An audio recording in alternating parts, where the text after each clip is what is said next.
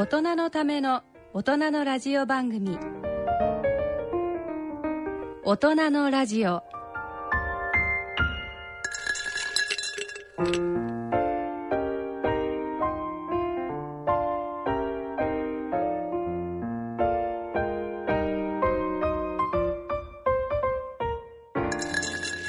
皆様ご機嫌いかがでいらっしゃいますか？大宮時子です。2016年も残り1週間余りとなりました。今年を振り返っていろんなことがございましたね。この大人のラジオでもいろいろなテーマを取り上げてお送りしてまいりました。新しいタイプのお薬が話題になった年でもありました。オプチーボというお薬が話題になったことも思い出しますね。それから認知症の問題もございましたね。それから今年を表す漢字一文字は金ということでございました。これはあのオリンピック・パラリンピックで金メダルをたくさん取ったということからの金ということも含まれているようでございます。2020年のオリンピック・パラリンピック大成功に終わるように祈りたいと思います。それから東京工業大学の大隅義則さんがノーベル生理学医学賞を受賞したことではないでしょうか。テーマはオートファジーでした。日本の基礎科学の底力を認識させた事柄ではないかと思います。それから年末はこのインフルエンザの流行が早くなったということでございますね。それからノロウイルスも大変でございます。皆様どうぞ手洗いうがいに精を出して病気にかからないように注意をしていただきたいと思います。さあそれでは大人のラジオ始めてまいりましょう。今回は同時通訳者であり小児科医の伊藤光子さんへのインタビューの模様を中心にお聞きいただきましょう。それでは大人のための大人のラジオ進めてまいりましょう。大人のための大人のラジオ。この番組は野村証券ほか各社の提供でお送りします。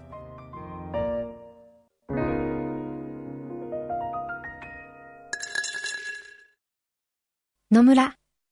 第二の人生に必要なのはお金だけじゃないから。ゆったりとした旅を楽しみたい。健康はもちろん若々しさもまだまだ保ちたい。住まいをもっと快適にしたり相続のこととかもしもの時のことも考えておきたい。セカンドライフのために知りたいことってたくさんありますよね。あなたのハッピーなセカンドライフのために。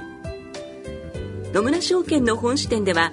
さまざまなスペシャリストを講師にお招きして野村のハッピーライフセミナーを開催しています。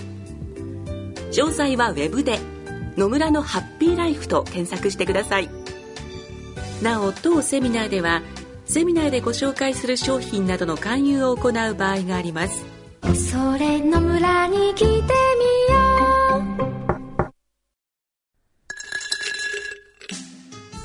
大人のための大人のラジオ。さあここからのコーナーでは同時通訳者であり東京大学病院小児科医の伊藤光子さんへのインタビューの模様をお聞きいただきます。聞き手は緩和医療医の川越光さんです。伊藤さんお久しぶりです。久しぶりです。もうなんか先生にお会いしたのがもう10年近く前ですかね初めてお会いしました、ねえそうですよね。早いですね 本当にあのそれだけ僕年を取ったわけでお互い取ったんですけどお互いに。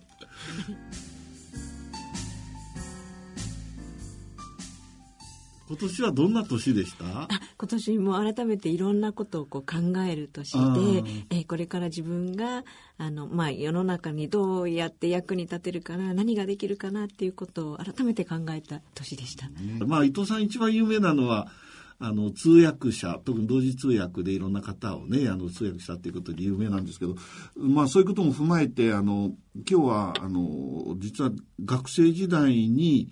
あの私たちのところへ実習に来られてそしてその最後にそのお土産としてますかねあのまとめとして素晴らしいあの詩を作ってえーそれをあの有名なローズの曲の中にこうはめて我々に送ってくださったということでその話が中心になると思うんですけれども、あのまず身の上って言いますかね今までどういうう人生歩んでこられたかっていうことをお聞きしたいんですけれどもよろしくお願いしおます。願いします。帰国子女ということになってるんですけれども、これは日本で生まれたんですか？それともイギリスで生まれたんですか？生まれは大阪です。あ、大阪 生まれです。なんかノリが大阪で。ノリが大大阪阪のおばあちゃん化してるね。いや、それでなんか、あの、ち近くに感じました。それでじゃあ大阪で生まれて、あお父さんの仕事の関係で、英国へ行かれてっていうはいそういう話に紡ぎになるわけですね。はいそうなんですそして、あの、9歳の時に、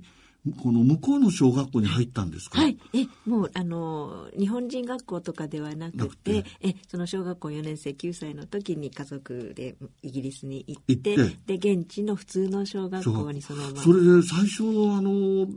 そのまま行ったら、英語は大丈夫だったんですか？ええ、あの、ほとんどで苦労しました、ええ、そうなんですね。で、行く前に父が少し私と弟をあの教えてはくれていたんですけれども、まあ、それではあまり間に合いませんで、やっぱり残念ながら、ええ最初やっぱりなかなか通じず、え大変でしたけど。それなりの苦労、伊藤さんも苦労があったわけですね。それはどういう小学校ですか？あの入られたんですか、はい、もう普通に地元のもうあのロンドン郊外ケント州っていう、はあ。イギリスの庭って言われる綺麗な場所ですけども。はあ。えそこの普通の小学校に入って、はいで私と弟が初めてのアジア人だったんですねそこで、えーでももうすごい先生たちは大切に、えーあの面倒見てくださってね、えー楽しい小学校時代でした。じゃあ、あの、今、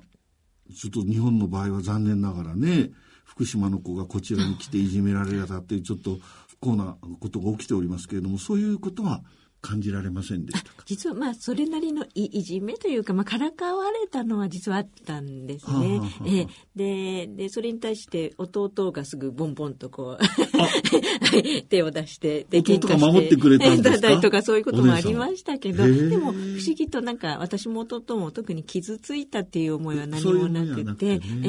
そうです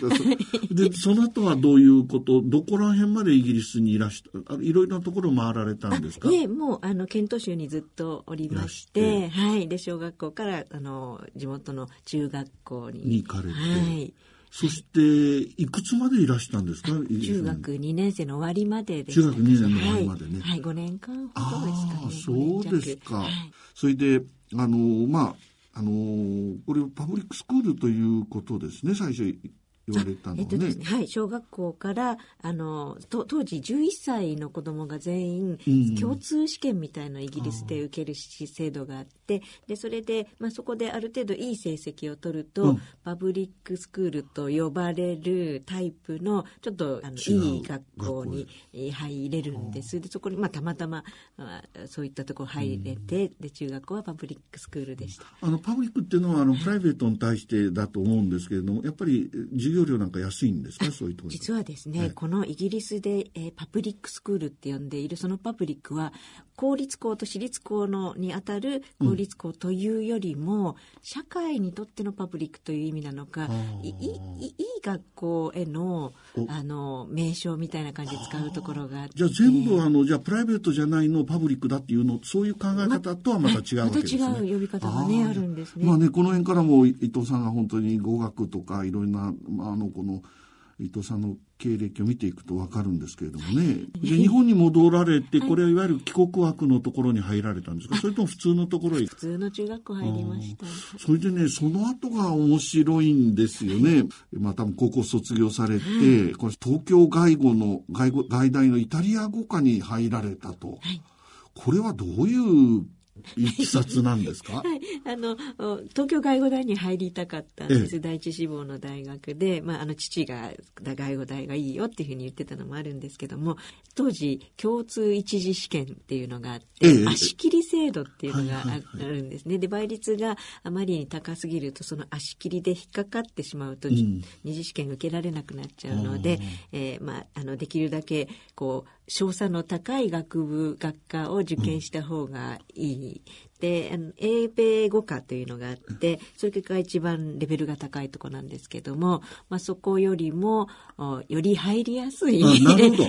はい、イタリア語科っていうのと、あと、イタリア料理とかがすごく好きだったのと、まあ、家族で、まあ、イギリスに住んでた時にイタリアに旅行行った時にイタリアすごく大好きになったっていうのもあって、じゃあイタリア語科をっていうことで。あの、なんかね、その、伊藤さんの履歴を見ていくと、あの、イタリアの、料あの、温泉の本なんか書いてらっしゃいますよね。はい。あれは、その、じゃあ、後の話ですか？はい、イタリアンテルメの本は、あの、医学生、医学部にいる時に書きました。は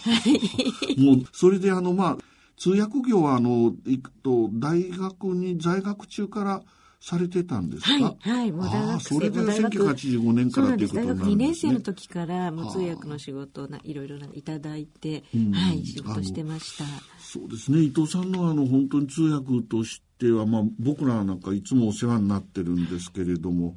まあ、あのいろんな仕事をされて、まあ、今日はそれをお伺いするのが目的じゃないんですけれどもやはり伊藤さんって言ったらいろいろ通訳していて差し支えない話だったらねお伺いしたいなと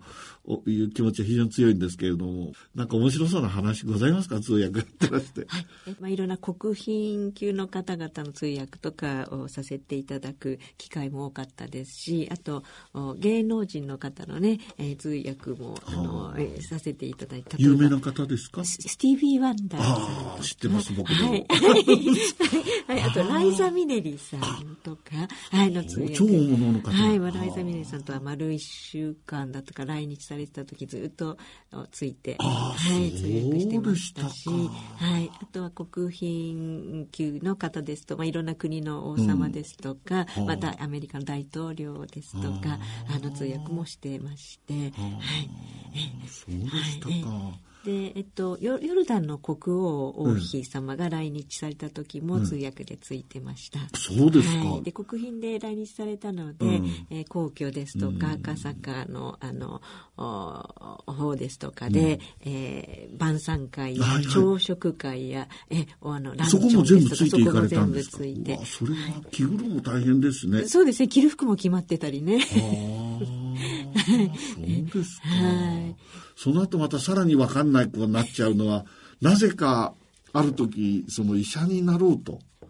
いうことで、この2003年、平成15年ですかね、帝京大学の医学部の方へ入学されたということで、これまたちょっと、またどうして医学を、あの、志したんですか？はい。えあのいい医者になりたいって思ったことはずっとなかったんですけれども、えーあのまあ、いろんな自然療法ですとかあ、まあ、栄養療法ですとか、まあ、そういったことにはずっと関心があって。うんまあ、その方面の勉強は自分でしていたんですが実際それをじゃあ患者さん対象に何か活動しようと思ったら、日本ですとやっぱり医師免許っていうのはやっぱりないと、ああ活動できないので、まあ、免許が必要っていうことで下の子供が小学校入ってから帝京大学受験したんです。はい。じゃあ、小学校のお PTA をやりながら、お母さんをやりながら。ああ、すごいなあ。それはまあじゃあ、あの、やりたかったことっていうのは、栄養療法ですか？どういう、どういうくくりになるんでしょうかはい、ね。あの栄養も一つですけれども、おまあ、できるだけ自然な体に優しい,、いいまあ、医療活動っていうのも、あのいいんではないかと思って、まあ、例えばうちの父の実家がお寺禅寺なんですけどもえ、まあ、そこでも、まあ、お寺とかねあるいはヨーロッパだったら教会とかが昔はそういう健康を管理する場所だった、そういう役割が社会の中であったと思うんですけどもあのお寺の方でも精進料理を昔おばあちゃんが作ってたりっていうのもありましたし、まあ、健康に関するなちょっとしたなんかいろんな気づきの場だったと思うんですね。でそれも影響してるんじゃないかって。はい おじいちゃんが、いわゆるお寺の方で、はいですしかもそれが禅宗だから、はい結構精進料理なんていうのも、大切にされたんでしょうね。はい。そうですか。そういうことが今の、あの、仕事、引いて、まあ、医学部に行くきっかけになったし、そして今の仕事に結びついていくと。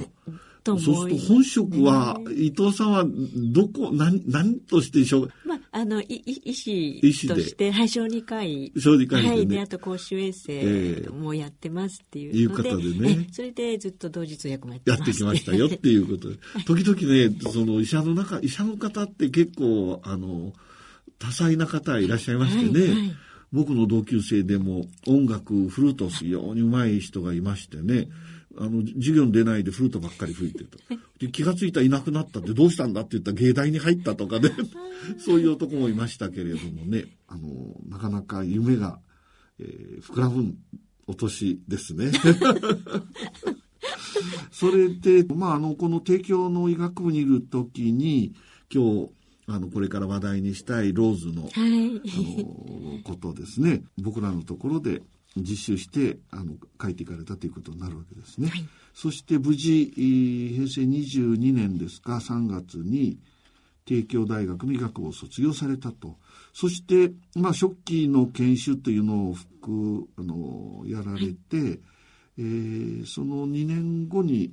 えー東大の方の小児科に入られたということで、これまた、どうして小児科選ばれたんですか？これ。はい、はい。あの、まあ、初期研修から東京大学だったん、東大病院だったんです。あそうですかはい、はい東大病院だったんですけど、で、あの、子供がもともと好きであることと、ええあと、えー同時通訳の中で、うん。えーアメリカで障害児を研究してある研究所がありまして、で、そこの通訳をずっとやっていたんですね。いや日本ではまだこの、その方方法でアプローチをするドクターがあまりいない、ほとんどいないもんですから、まあ、そのお大変いい方法を日本で私もおやりたいと。やりたいっていうようなこともあって、でやっぱり小児科かな障害児を中心に見ていきたいってそうするというふうに思い対ます、象ね。は、まあ子供で、はい。まあ、リハビリテーションって言いますか機能の、まあ、障害のある方の機能の獲得、うん。機能維持機能増進うんなんです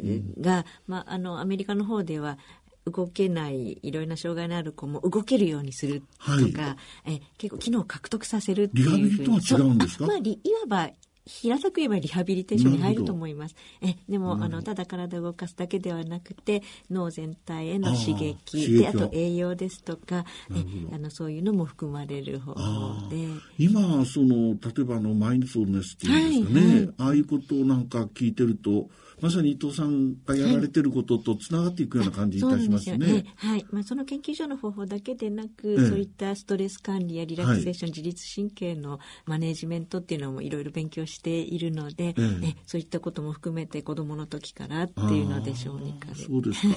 少し分かってきたような気がしてきました。まあ、ここまでは前置きになっちゃうんで、前置きは非常に長く、まあ、本当にかなりはしょったんですけれどもね、今日は、その、ローズの話を聞きたいということで、まあ、一度、これどういう曲だったのか、音楽聴いてみたいと思います。それでこのローズの、まあ、この英語がですね、あのーまあ、いろんな訳も、かももちろんされてると思うんですけど、伊藤さん自身はこれどういう具合に訳されるとか、伊藤さんに訳していただけたらありがたいんですけれども、はい。どういうことでしょうか？まあ、全体の意味としては愛情の表裏を歌うっていうそういうう意味のが込められた歌詞で、まあ、愛情といっても人を傷つけることもあるんじゃないか、でも、まあ、自分としては愛情はあこう将来に向けて希望のある温かいものだって、うん。そういううメッセージなんメッですね。セージですね。それをこの、はい。あの詩の中に、はい。歌の中にはい本当はノーベル賞をもらってもいいような感じのね、曲、あの、なんて言いますか、詩じゃないかなって。思いましたけどね。あの、ちょっと訳していただけますか、えじゃあ英語の歌詞はい。をそのままえ日本語にししますと、はい。まあ、愛情愛は柔らかい足。いまあ、草の足ですね。を溺れさせるような川のようなものと言われ愛は魂を切って血血液を流させる。う刃え刃物のようなものとも言われあるいは愛は無限の欲を持つ飢餓のようなものと言われる。でも私は愛は花。そしてあなたがその花の種だと思う。で愛は壊れるのを恐れている心。怖くて踊り方を学べない。愛は目覚めるのを恐れている夢。だから賭けには乗らない、愛は奪わない。でも与えることもできない、愛は死ぬことを恐れてる。生きることを学べない。夜は寂しすぎる。そして行き先が遠すぎる。そういう時もある。で愛情は運のいい人強い人のためだけのもので自分には関係ないと思った。でもそんな時に覚えておいてほしい、厳しい冬の雪の遥か下に太陽の愛情で春にはバラの花となる種があることをそういう役になります。いや僕あの本当にこの曲自体が非常に綺麗な曲なんでね。あのしかも歌う人がまた素晴らしいですね、